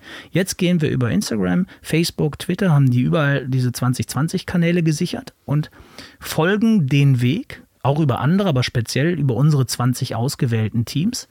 Und weil das Scheitern eben auch noch inbegriffen ist zu diesem Zeitpunkt, Scheitern auf hohem Niveau in An- und Abführung, also es kann eine Verletzung dazwischen kommen, es kann eine Hundertstel fehlen in der Qualifikation, der Ball geht in die Unterkante der Latte und wieder raus und die Handballer sind vielleicht nicht qualifiziert, etc. Genau. pp. Wollen wir gucken, was passiert mit diesen 20? Und wir bringen kurz vor den Olympischen Spielen das zweite Heft. Und jetzt passiert etwas und das passiert halt immer, wenn ich sowas mache. Und das, das meine ich mit, ich habe keine Angst mehr vom Scheitern. Weil es wird gut gehen. Ich bin mir ganz sicher, weil die Idee gut ist, weil der Sport hinter uns steht, weil wir die entsprechenden Partner auch gewinnen konnten. Dann habe ich, während ich die Pressemitteilung geschrieben habe, so nach dem Motto, es kommt ein neues Magazin raus, ein Jahr vor den Olympischen Spielen, das heißt 20.20. Ein Jahr später kommt ein neues Magazin raus, wieder mit den gleichen Protagonisten, das heißt 2020 Ausrufezeichen. In dem Moment dachte ich mir, und dann? Das ist doch doof. Jetzt wollen wir doch auch wissen, was mit denen passiert. Du willst auch während der. Genau. Und hab dann, währenddessen ich die Pressemitteilung eigentlich für zwei Magazine schreiben wollte, habe ich quasi die, das dritte erfunden und habe geschrieben, nee, und dann kommt auch noch ein drittes, das machen wir aber in Tokio. Und damit ist die Meldung jetzt raus und jetzt sind wir quasi gezwungen, und ich freue mich riesig drauf, mit diesem Team dann in Tokio zu sein und das dritte Heft live in Tokio zu machen, was dann direkt nach den Olympischen Spielen dann an den Kiosk kommt. Und dann kriege ich heute die ersten Feedbacks. Und die meisten Feedbacks sind, wie toll, dass ihr so entspannt divers seid. Das heißt, wir haben paralympische Sportler nicht irgendwie ans Ende gestellt, sondern wir haben sie gemischt. Wir haben gemischte Geschichten. Wir haben von, von allen äh, Mir, mir Sportlern fällt welche drin. gl- gleich spontan noch ein, warum sind es nicht vier? Warum nicht eins auch noch danach? Was danach passiert? Das, das kommt ja. Also das, äh, das war ja schon das dritte. Also das zweite ist ja quasi kurz vor den Olympischen Spielen. das Okay, dritte eins passiert während und Genau, das, das wird während produziert und erscheint direkt nach, Ja, also mit okay. dem Ergebnis Aber ich sehe quasi. das vierte noch, was Das- ist, hat das aus Nein, das vierte Zeit danach gemacht. Das, ja, das könnte man auch machen. Wäre auch eine gute Idee. Das wäre in dem Fall das fünfte. Aber ich finde, in dem Moment, wo wir gesagt haben, dass wir den olympischen und den paralympischen Sport gar nicht mehr trennen, Mhm. sondern dass wir sagen, wir sehen das in den ersten beiden Magazinen als Einheit, ist es aber doch so, dass später die Turniere natürlich getrennt Ah, ja, sind. okay, das klar. heißt, das vierte wird dann das paralympische. Alles klar, okay. Also jetzt haben wir schon vier. Wahrscheinlich Ja. wären es auch fünf, weil du ist eine gute Idee zu sagen, was ist eigentlich ein Jahr danach. ne? G- genau, was ist denn ein Jahr na- danach passiert mit der sportlichen Karriere? So, und dann macht man einen Trailer und dann haut man das raus und so. Und dann kommen heute Reaktionen. Einer schrieb auf Twitter heute, das ist Netflix für Print. So, das nehme ich Das gleich ist mal wieder schön. auf. Das ist schön. Weißt du, und so stolper ich im Prinzip in die Geschichten rein. Aber das Ganze ist jetzt auch nicht äh, wahnsinnig oder so, weil das ist schon sehr, sehr gut abgesichert, da, indem wir diesmal wirklich vorher auch gut Anzeigen verkauft haben, die Partner auch für dieses Konzept begeistern konnten. Und jetzt können wir alle Kollegen gut bezahlen, wir können die Autoren gut bezahlen, die Fotografen gut bezahlen und jeder hat jetzt Bock auf das Magazin. Das Ergebnis ist, das erste ist nicht so, dass ich sagen würde, das ist jetzt das perfekte Magazin. Da sind noch schwache Geschichten drin, da haben wir teilweise Sportler gar nicht mehr so schnell gekriegt. Aber in Summe ist das Konzept und die Grundidee und sagen wir mal, von den 20 Geschichten würde ich sagen, sind 15 richtig gut. Und fünf herausragend, also von den 15, dann sind wirklich fünf nochmal herausragend gut. Und das rechtfertigt schon den Preis 5,94. Und jetzt werden wir erstmal ein richtiges Team. Im zweiten Heft werden wir richtig auffahren und im dritten lassen wir es dann krachen. Und das macht halt Bock, weißt du? bin total gespannt. Ich werd's, äh, du hast es mir mitgebracht. Vielen Dank. Ich werde es mir äh, heute Abend noch angucken äh, und die Geschichten anfangen zu lesen und bin dann wahrscheinlich natürlich gespannt auf äh, die Fortsetzung davon. Aber es ist ja so, dass die, die, die Printwelt sich ja auch komplett verändert gerade, was Zeitschriften anbelangt, Zeitungen vor allen Dingen. Ähm, gerade heute die Zahlen gesehen, die Morgenpost nur noch irgendwie mit 38.000 äh, Auflage. Insgesamt Print wandert ab. Es wird immer wichtiger in den sozialen Medien stattzufinden. Du hast ganz viele Bilderstrecken, die einfach nur noch auf Instagram funktionieren. Medienverständnis verändert sich und du hast es auch im Vorgespräch erzählt, zum Beispiel Podcast. Podcast äh, ist ein neues Medium, was fasziniert, was Überragendes du, Medium. Ja. was du auch anders konsum konsumierst und das, ähm, da wandern dann natürlich die Aufmerksamkeiten weg. Absolut. Und du sagst ja auch, du guckst dann kein, kaum mehr Fernsehen, wenn du äh, Podcast hörst. Genau. Und setzt dich lieber an die Elbe, um da einmal zuzuhören. Äh, wie siehst du das in der Zukunft, wenn du dir Print weiter anguckst in zehn Jahren? Wo siehst du das? Also ich sehe, äh, da bin ich aber nicht der Einzige, der das sieht, sondern das liegt ja quasi klar schon vor uns, wie es sich entwickeln wird. Es wird nicht mehr diese riesen Flaggschiffe geben, wie es den Stern mal gab oder den Spiegel in dieser Auflagenhöhe und dieser großen Bedeutung im Printbereich. Das, das wird natürlich nicht mehr neu geboren werden können. Das heißt, die werden ihre Leserschaften so lange wie möglich noch bedienen und mitnehmen und, und versuchen das dann irgendwie auf einem guten Niveau zu stabilisieren und, und, und glaube, ich glaube aber, dass Print trotzdem eine große Bedeutung haben wird, wenn du speziell in diesem Bereich der Special Interest Magazine, also wenn du dich wirklich speziellen Themen widmest. Also es gibt ja ganz, ganz tolle Entwicklungen. Landlust. Wer hätte das gedacht? Heute gibt es zehn Copycats mindestens am Kiosk, die, die, die den, den nacheifern. Oder diese ganzen Philosophie-Magazine, Emotion, also ähm, Personality-Magazine wie Barbara, die plötzlich äh, rund um eine Persönlichkeit, die offensichtlich für viele Menschen sehr gut greifbar ist, die eine gewisse ja, eine, eine, Bekanntheit hat, aber auch sowas Anfassbares und so eine Lustigkeit auch und sowas wie Barbara Schöneberger nun mal mitbringt. Und dann nennt man das Magazin Barbara und, und entwickelt plötzlich eine Welt, eine Magazinwelt rund um, um diese Persönlichkeit. Hätte man ja vor ein paar Jahren auch nicht gedacht. Also ich glaube, dass, dass es möglich ist. Ich glaube, dass, dass es jetzt eine ganz, ganz große Goldgräberzeit für Printleute ist die einfach gute Ideen haben. Und ich bin aber jetzt zum Beispiel derjenige, der sagt, ich möchte mir diesen Stress des Periodikums nicht mehr antun. Also dann brauchst du ja eine Mannschaft und du hast eigentlich auch nie nie Freizeit. Du hast dann Urlaub, okay, aber nicht Aber Freizeit. Es ist eigentlich immer nur zwischen den Printterminen. Genau. Und oder wenn dann mal dein Stellvertreter das Heft dann einmal übernimmt und du guckst trotzdem nach den Zahlen und sowas. Diesen Stress, den will ich mir A nicht mehr antun und ich glaube, das ist auch nicht mehr möglich, das richtig, so richtig groß zu etablieren mit einem kleinen Team. Da muss ich schon ein bisschen Investoren dahinter haben. Aber diese One-Shots, die sind wunderbar und das, äh, das wird mich die nächsten Jahre total beschäftigen, genau diese Ideen zu entwickeln wie jetzt Olympia. Grundgesetz nehme ich mal vor, außen vor. Also da bleibe ich wirklich ist, dabei, das Grundgesetz das ist- es, es, es ist einfach das, das Glück zu haben, dass einem diese Idee geschenkt wurde und man sie zum Glück auch erkannt hat und dann das Werkzeug hatte und die Möglichkeiten und die Unterstützung aus allen Seiten es umsetzen zu dürfen. Wa- Da bin ich wirklich ewig dankbar für. Was hast du Ranga Yogeshwar gesagt? Äh, Wir haben überhaupt keinen persönlichen Kontakt. Wir haben mehrfach miteinander geschrieben und so. Ich habe ihm natürlich Hefte geschickt. Er findet es ganz, ganz toll. Wir wären, hatten mal geplant, zusammen in einer äh, Talksendung aufzutreten. Das hat aus verschiedenen Gründen nicht geklappt. Ähm, Das sind dann auch so Kleinigkeiten. Ach, komm, ich erzähl das einfach mal. Ähm, Das musst du dir überlegen. Das ist einerseits total bizarr, auf der anderen Seite natürlich auch wunderbar. Also ich wäre ja eigentlich zum Jahrestag dann bei Markus Lanz eingeladen gewesen. Als Ah, okay. Gast. Klar, das ist ja bei Ja, ihm ja, entstanden. klar. Ja, natürlich, und ja, das wäre doch für Markus auch eine super Geschichte Richtig. gewesen. So, und ähm, ich stand auch schon im Videotext als Gast und wurde aber am Morgen der Sendungsaufzeichnung ausgeladen. Da war ich natürlich erstmal ein bisschen geschockt, aber die Erklärung war dann eigentlich ganz wunderbar. Und zwar aus Compliance-Gründen. Und, Ah, und weißt du, da geht es auch so nicht um, nah da geht, dran. nee, da geht es auch nicht um, ob da 100.000 Euro fließen oder eine Million. Es flossen damals 1949 Euro aus lauter Begeisterung von Markus Lanz und von Markus Heidemanns, von ihren beiden Produktionsfirmen, um dieses Projekt möglich zu machen. Heute Richtig. musst du aber leider so denken, dass wenn dir irgendeiner böse will, sitze ich in dieser Sendung und vielleicht kommt mir irgendeiner und sagt, was ist das denn für ein Spinner? Mal gucken, wer da mit dem Logo dabei ist. Dann wird man sehen, ach, der Heidemanns Ach, der und der Land. Das ist, und deswegen haben die gesagt, weißt du, da dürfen wir dich und auch uns selbst gar nicht in diese Gefahr bringen. Und das fand ich im Nachhinein irgendwie auch wieder wunderbar, dass es so ist, weißt du, dass, dass es diese Mechanismen, dass es diese Kontrollmechanismen auch gibt. Auch wenn ich jetzt Leidtragender war, äh, war das alles top. Ich war dann in anderen Fernsehsendungen und ich werde sicherlich mit irgendeinem anderen Thema auch mal bei Land sein. Das ist jetzt ja egal, also da, da wird uns schon was einfallen, dass ich da auch mal in diesem schönen, schicken Aber Studio sitzen eigentlich kann. ist es eigentlich ist es, äh, ist es ja auch richtig. Toll, ne? Es ist- großartig. ja, Markus rief mich an, also Markus, äh, der Produzent, und sagte, auf Deutsch gesagt hat er, ich könnte kotzen, aber äh, es ist total richtig. Wir haben das nicht bedacht gehabt und wir haben es gerade erst gemerkt quasi über diese äh, Compliance-Stelle des ZDF, die die darauf aufmerksam gemacht hat. Und ich habe es dann total akzeptiert und ich war überhaupt nicht sauer. Und das war irgendwie ein ganz gutes Gefühl. Und, und ja, deswegen, also rund ums Grundgesetz sind eigentlich selbst in den negativ, vermeintlich negativen Sachen war das alles positiv.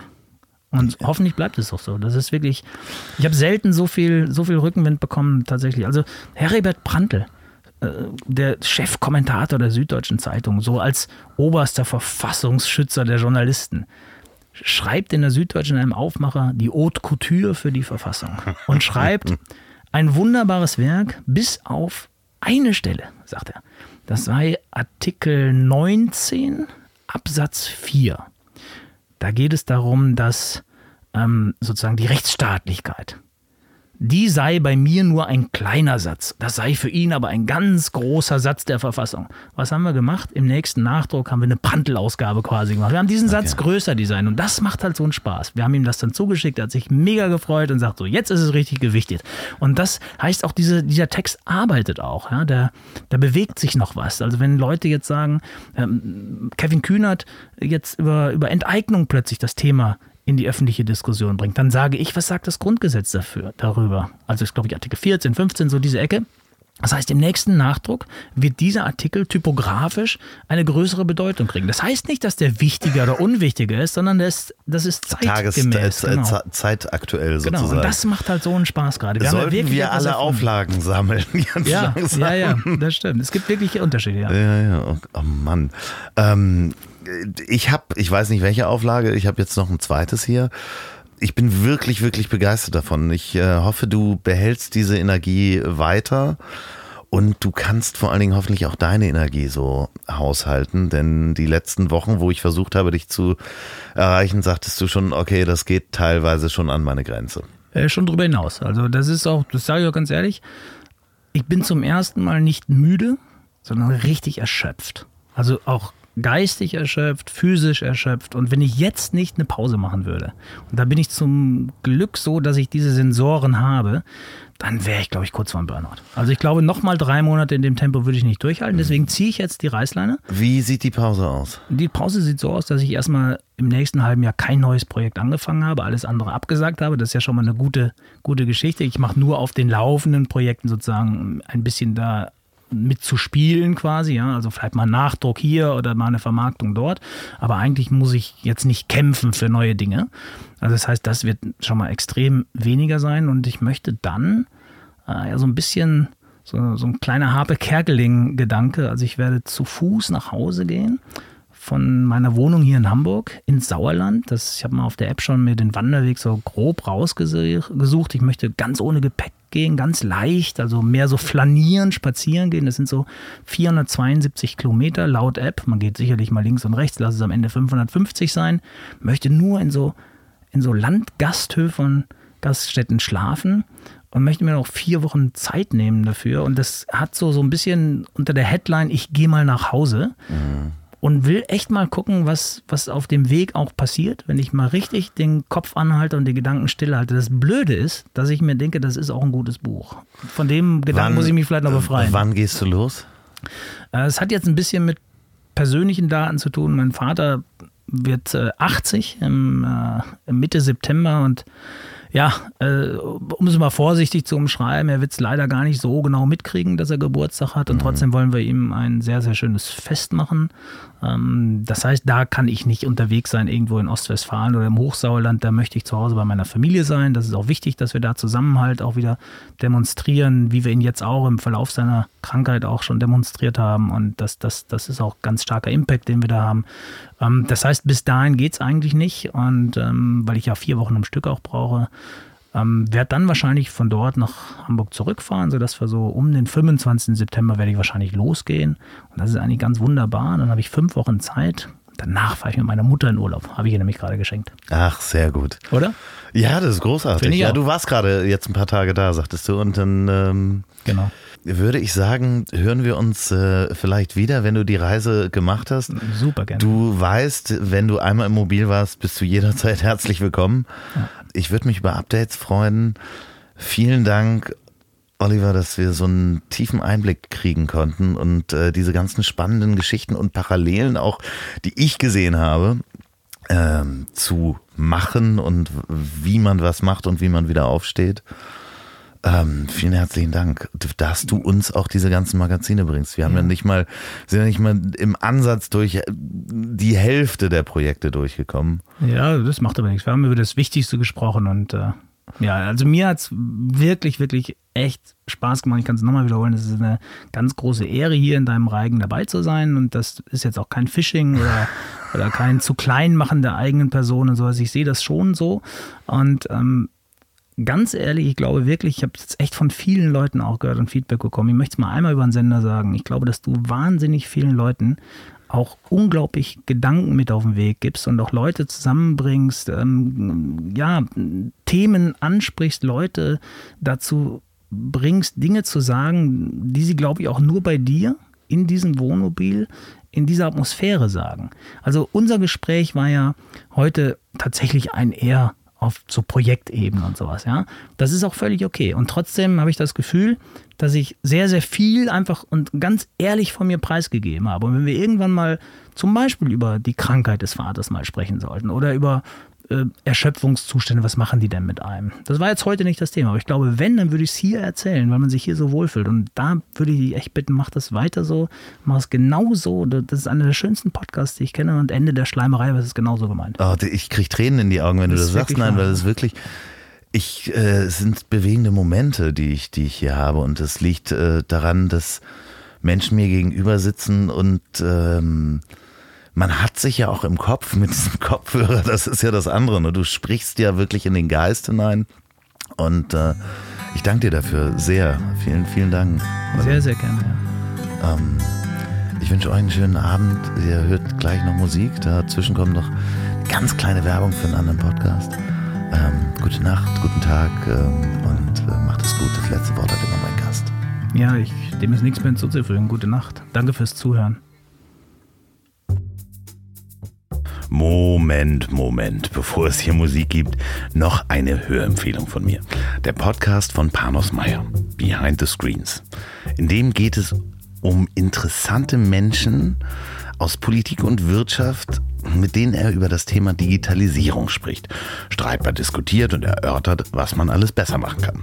Diese Woche rausgekommen ist die neue Folge mit Jochen Lang. Jochen Lang ist ehemaliger Tischtennis-Bundesliga-Profi und Geschäftsführer von mytischtennis.de wie Jochen Lang die ersten Schritte in der Digitalisierung gegangen ist und welche Herausforderungen dabei zu meistern waren, darüber spricht er in der neuen aktuellen Folge. Behind the Screens mit Panos Meyer. Hört gleich mal rein, aber erst nach der Musik.